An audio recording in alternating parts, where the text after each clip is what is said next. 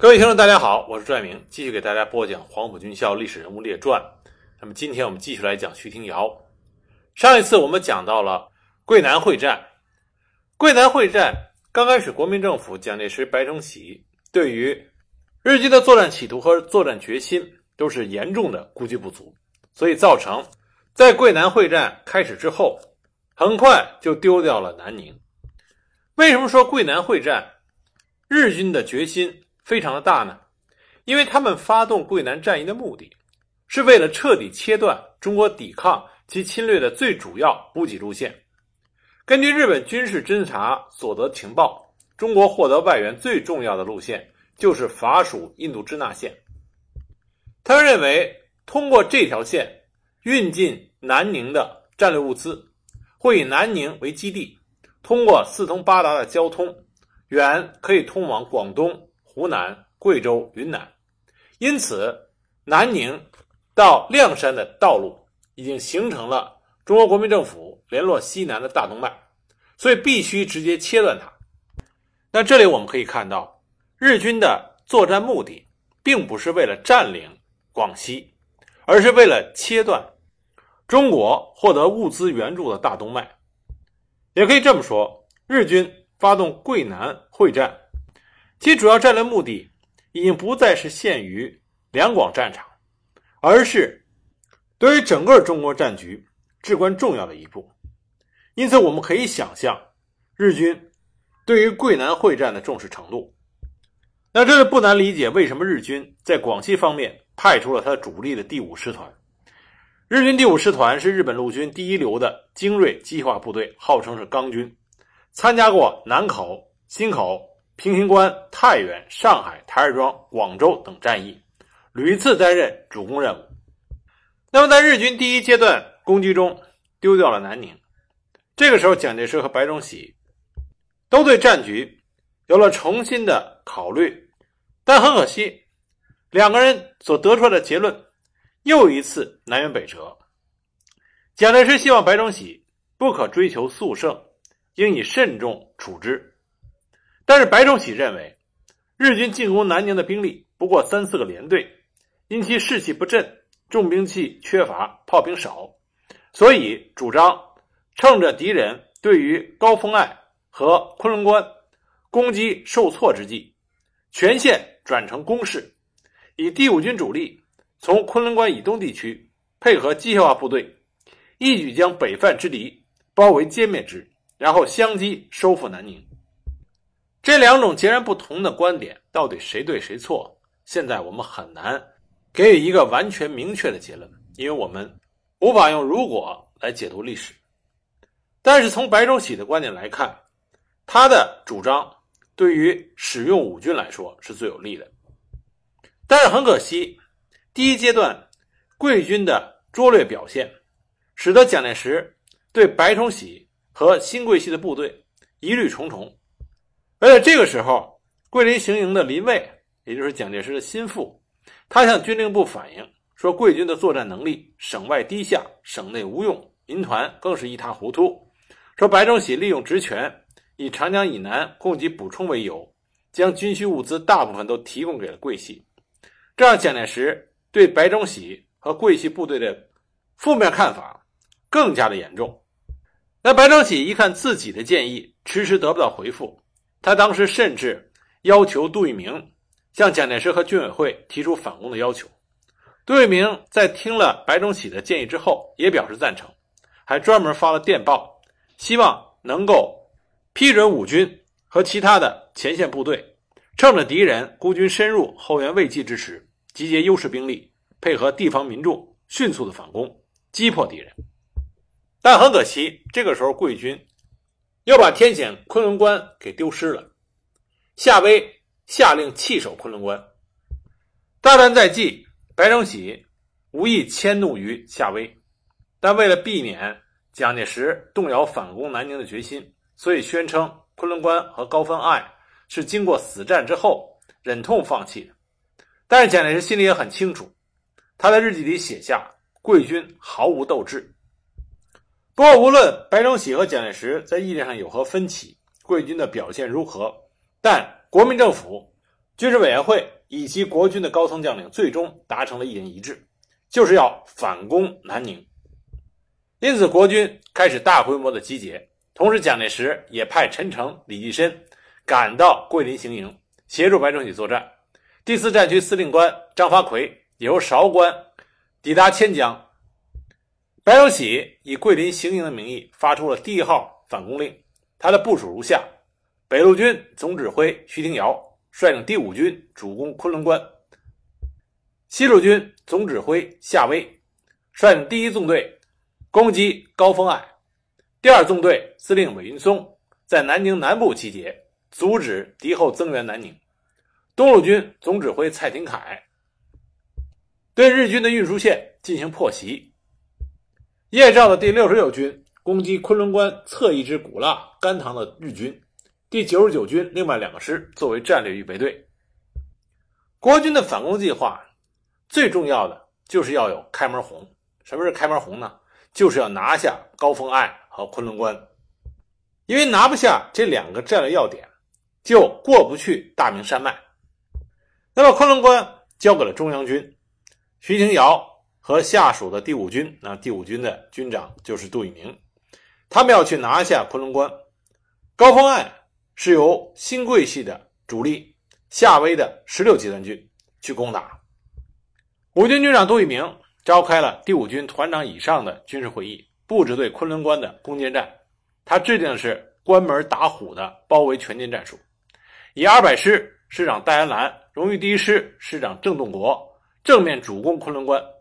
新编第二十二师师长邱清泉为右翼迂回部队，由小路绕过昆仑关，攻占五塘、六塘，打击南宁方面的日本援兵。第二百师副师长彭必生率领两个补充团，担任左翼迂回支队，绕过甘塘、长安，攻击七塘、八塘，则在昆仑关之外堵住其退路，并且阻止援军。昆仑关守敌是日军第五师团主力第二十一旅团的松本总三郎大队。战斗打响之后，五军下属的重炮团以及各师的炮营同时开火，炮火延伸之后，第二百师与荣誉第一师开始攻坚。到了夜晚，荣誉第一师已经攻占了昆仑关附近的仙女山、老毛岭、万福村、罗塘和四幺幺高地；二百师攻占了六五三和六零零两个高地，并且一举攻占了昆仑关主阵地。但是，日军第五师团派出了第二十一旅团第二十一联队。率部抵达了昆仑关阵地，并且夺回了昆仑关。几乎所有的阵地都在得而复失和失而复得的激烈争夺中。邱清泉率领的新二十二师右翼迂回部队占领了五塘和六塘，其中五塘后来又被日军夺回，但是六塘始终坚守住，在打击日军增援上作用很大，有效地保证了昆仑关的战斗。这时候，日军第五师团师团长金村命令台湾。混成旅团由南宁增援昆仑关，但是被邱清泉再次率领主力堵在六塘激战。杜聿明不失时机的命令郑洞国派该师郑廷吉第三团从右翼包围九塘，那么很快利用夜色攻占了九塘西侧的高地。昆仑关的日军守敌逐渐不支，频频告急。那么日军第五师团长金村再次命令第二十一旅团长中村正雄率领第四十二联队。增援昆仑关，但是在五塘再次被邱清泉部堵截，激战两天不能前进。而在另一边，从南宁增援昆仑关的台湾混成旅团林义雄大佐第一联队、渡边信吉大佐第二联队，也遭到幺七五师各部的阻击，不能够及时赶赴昆仑关。后来，渡边联队还在陆屋遭遇到第五百二十四团的阻截。激战三日不能通过，渡边大佐被击毙，残敌逃回了钦县。但也正是因为昆仑关日军守敌作战十分的顽强，而且占着地形的优势，因此昆仑关战役，昆仑关迟迟的拿不下来。蒋介石对于整个反击作战进展缓慢极其不满，给桂林行营以及各参战部队下达了死命令：凡是不积极努力进攻，或者不能如限期达成任务者。即以畏敌论处，就地处置。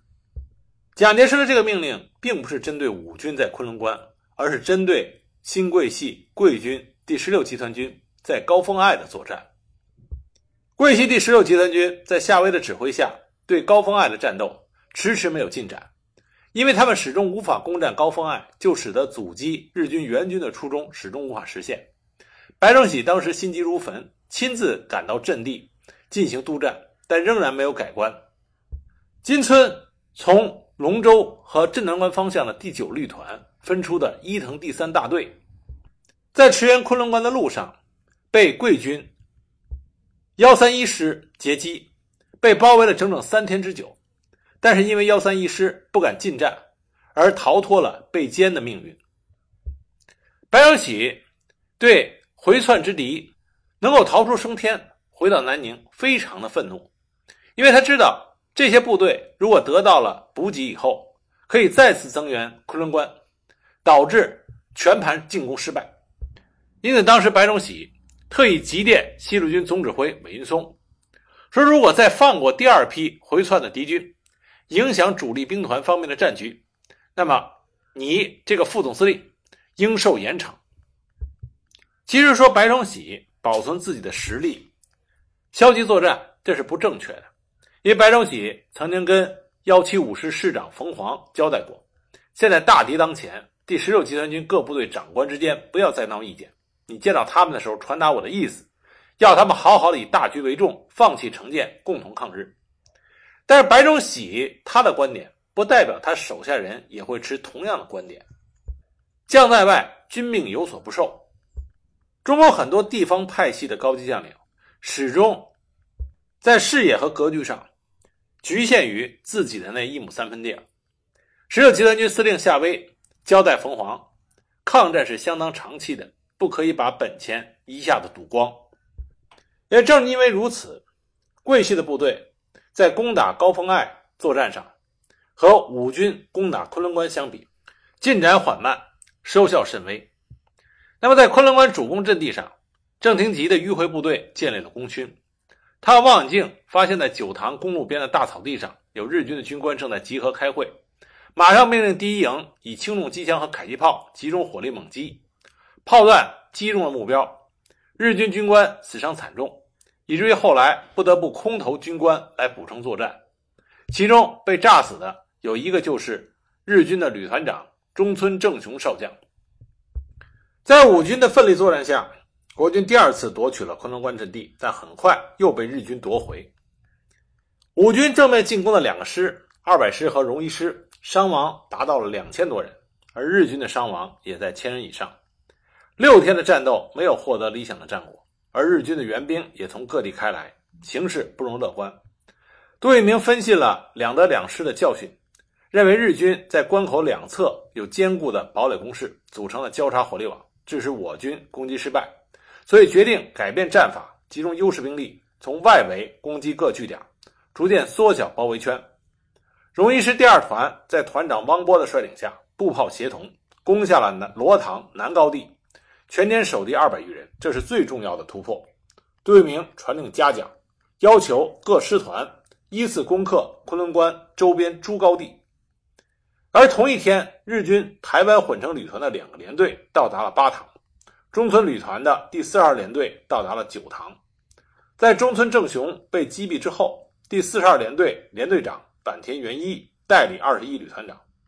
经过白崇禧的批准，杜聿明决定集中全部的兵力。一举歼灭这支日本的精锐之师，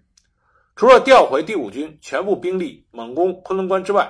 加配了叶兆第三十七集团军所属之六十六军和作为总预备队的第九十九军两个师，将这五个师全部用于打击巴塘以南敌人的援军。重新部署之后的五军加紧攻关，昆仑关周围的日军据点和侧防的工事基本上都被肃清。但我们也要清楚地认识到，昆仑关易守难攻。从地理上来说，优势在守方这一边，因此五军在攻打昆仑关的时候，的的确确付出了巨大的代价。比如说，界首高地在昆仑关北，是日军最坚固的据点。担任攻坚任务的是郑田吉率领的荣一师第三团，该团攻击界首高地，不顾牺牲，顽强进攻。该团九个步兵连、七个连长阵亡，郑天吉身边的四号长也中弹牺牲。郑天吉始终战斗在第一线，最终攻克了界首高地。昆仑关一战，中日双方都是精锐部队出手，而且都是用尽全力，拼死搏杀。我们从日军军官的阵亡名单里就可以看出来，日军第二十一旅团旅团长中村正雄少将被击毙，接替他担任代理团长的坂田元一大佐也被击毙。其他被击毙的还有第二十一联队长三木吉之助大佐，就是守昆仑关的那支连队的连队长，他的副连队长，手下的第一大队长、第二大队长、第三大队长啊，全部阵亡。班长以上的军官阵亡百分之八十五以上，阵亡士兵四千人以上，这是日本战后公布的数字。当然，中国军队伤亡更多，在一万人以上。昆仑攻坚战之所以被称之为大捷，因为这是一次少见的中日双方最精锐的部队针锋相对的一次较量，而且日军这方属于易守难攻，占有地理上的优势。讨论这次作战，不能仅仅去看军事统计上的那些数字，更重要的是要看整个通盘的全局，看这次作战背后所代表的那种精神和意义。日军战史里对这次作战是这么讲的：通关中国事变以来全部时期，这是陆军最为暗淡的时代。中国军队攻势的规模很大，其战斗意志之旺盛，行动之积极顽强。在历来的攻势中少见其匹，我军战果虽大，但损失亦为之不少。在攻占了昆仑关主阵地之后，第五军在杜聿明的率领下，迅速向日军的援军扑去。双方在九塘附近展开了激烈作战，战况极为惨烈，死伤都比较惨重。最终，五军占领了九塘，日军退守八塘。但这个时候的五军经过苦战之后，伤亡甚重，人员疲惫，已经不适合战斗了，不得不撤出战场，退出战斗序列进行休整，攻击任务移交给第三十六军接替。但虽然五军撤出了战场，但是战场上尚有二十万中国军队，而且这二十万中国军队还属于生力军。蒋介石直接坐飞机飞到了桂林，他与白崇禧。陈诚、张发奎、徐廷瑶、林蔚讨论下一步的作战计划。白崇禧的建议是：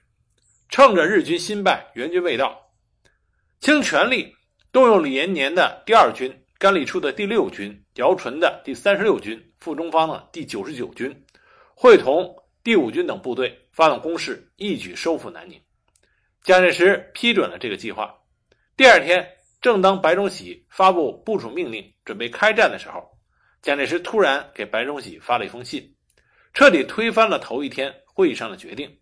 这样，白崇禧只好发出改变作战部署的新命令：中国军队全部进入固守状态。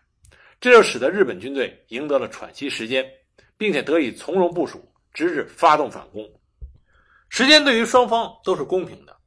日军虽然在昆仑关遭遇了挫败，但是日军在粤北方面草草收兵。近卫混成旅团和八第十八师团不带休整，直接从广州海运到钦州湾。所以，我们说啊，战场上你不动，敌人在动；你看上去没有过错的固守，实际上就是给敌人创造了机会。但蒋介石要求各部队固守的这个命令，也有它合理之处。中央军第五军损失过大，已经无力再战。那么，桂军在之前的表现中，已经让蒋介石觉得战力不行，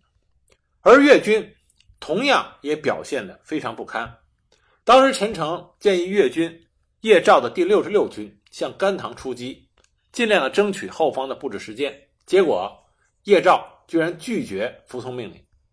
张发奎与叶兆同为粤军出身，当时拿起电话沟通，说这是我的命令，因为张发奎是第四战区司令长官。但是叶兆态度顽固。说我还是不服从，部队是这样一种情况：如果对日军发起反攻，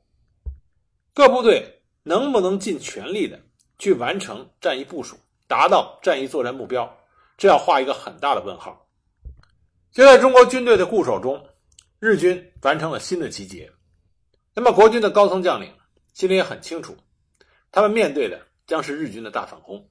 因此，白崇禧在千江指挥所召开了军政联席会议，商讨对付日军大反攻的对策。李济深、陈诚、张治中等人都参加了这次军事会议。会议决定的军事部署为：徐廷瑶指挥第二军、第三十六军和第九十九军为中路军，固守九塘、昆仑关一带。甘立初第六军为右翼军，向三张岭方向侧击日军；叶兆第六十六军为左翼军，在甘塘方向阻敌。但白崇禧没有想到，日军会采取包抄战术。日军安藤利吉中将亲临南宁，指挥反攻。下达反攻命令之后，日军开始行动。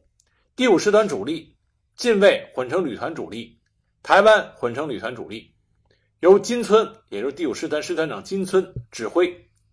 向昆仑关发起了进攻，而第八十八师团全部和近卫混成旅团一部，沿着邕江南岸东进，迂回包抄昆仑关的后路。尽管金村他指挥的正面进攻遭到了中国军队顽强抵抗，但是白崇禧发现日军真正的主力在甘棠方向，他极其严重的威胁了。昆仑关一带的中国军队，白崇禧紧急命令刚从广东调来的邓龙光第三十五集团军的第六十四军急进甘棠，第四十六军率其主力幺七五师也北渡豫江，协同阻击进攻的日军。但是这些应对都已经太晚了。日军司令安藤下达命令，开始总攻，并且当时日军的决心非常大，在他的作战命令里是这么写的。此次作战的胜败，即在明日一日之决战，望全体官兵努力奋战，期其必胜。而这个时候，蒋介石将前线战况完全出乎意料归咎于白崇禧指挥不当，因此他犯了一个更加严重的错误。就在日军开始总攻的那一天，他命令第四战区长官张发奎接替白崇禧指挥桂南战役。临战易帅，此乃兵家大忌。这不仅对白崇禧、张发奎是一场灾难，对于前线的国军将士更是一场灾难。张发奎上任伊始，就命令叶兆的第六十六军固守原阵地，寻找机会侧击日军，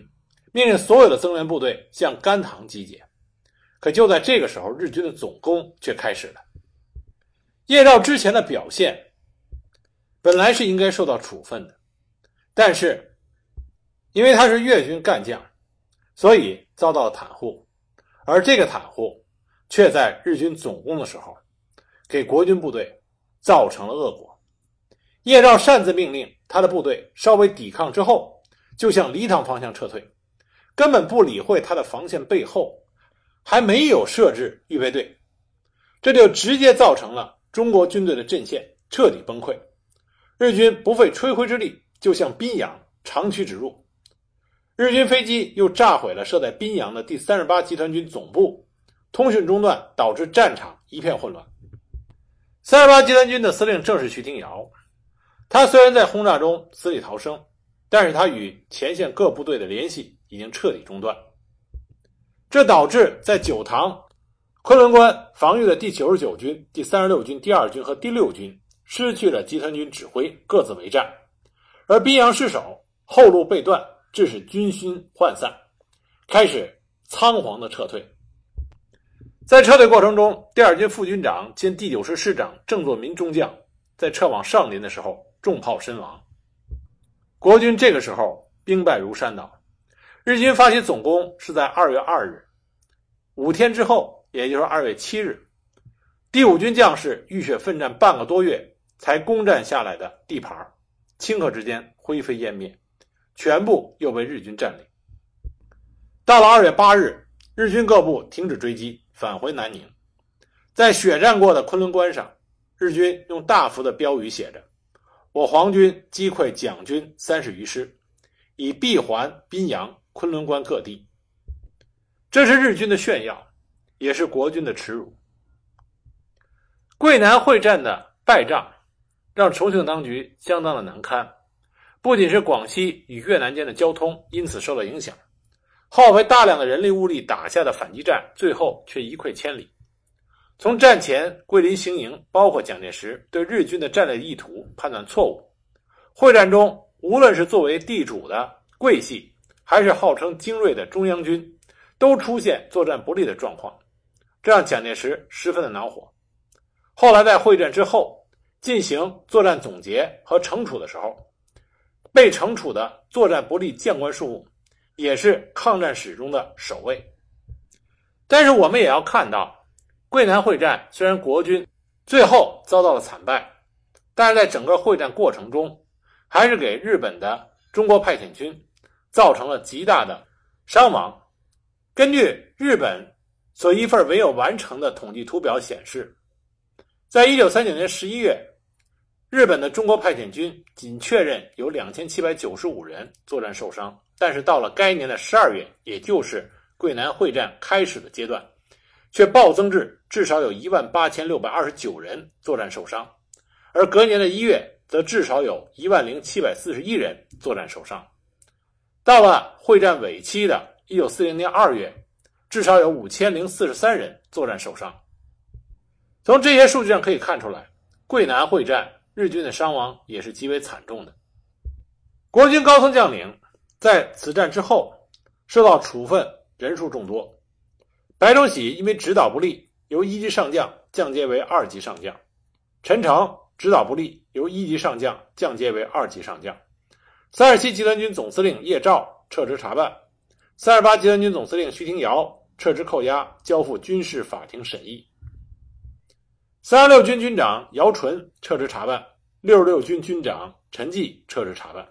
而他们之下的师长、参谋长被查办的也是人数众多。徐廷瑶之所以被查办，实际上是需要中央军有人顶责。那查办徐廷瑶的理由有两条：第一个，在攻打昆仑关的时候，他麾下的第五军伤亡惨重。第五军是国军中精锐中的精锐，是蒋介石手中的王牌。那么，经过昆仑关作战，第五军居然因为伤亡过重而被迫退出战场，这的确让蒋介石非常的心痛。那么，第二个原因呢？就是徐廷瑶在指挥后期作战，因为集团军指挥部被日本空军轰炸，所以与下辖各部队的通讯联系彻底中断。尽管这是一个客观原因，但是国军一溃千里，这也是事实。作为军事主官的徐廷瑶必须承担责任，因此名义上徐廷瑶被撤职查办，但在实际处理上，徐廷瑶。是重新回到了陆军机械化学校，继续担任他教育长的职务。这也许是最能发挥徐廷瑶作用的位置。那么，徐廷瑶重返教育长位置之后，他为陆军机械化学校带来了哪些改变和发展呢？我们下一集再给大家继续讲。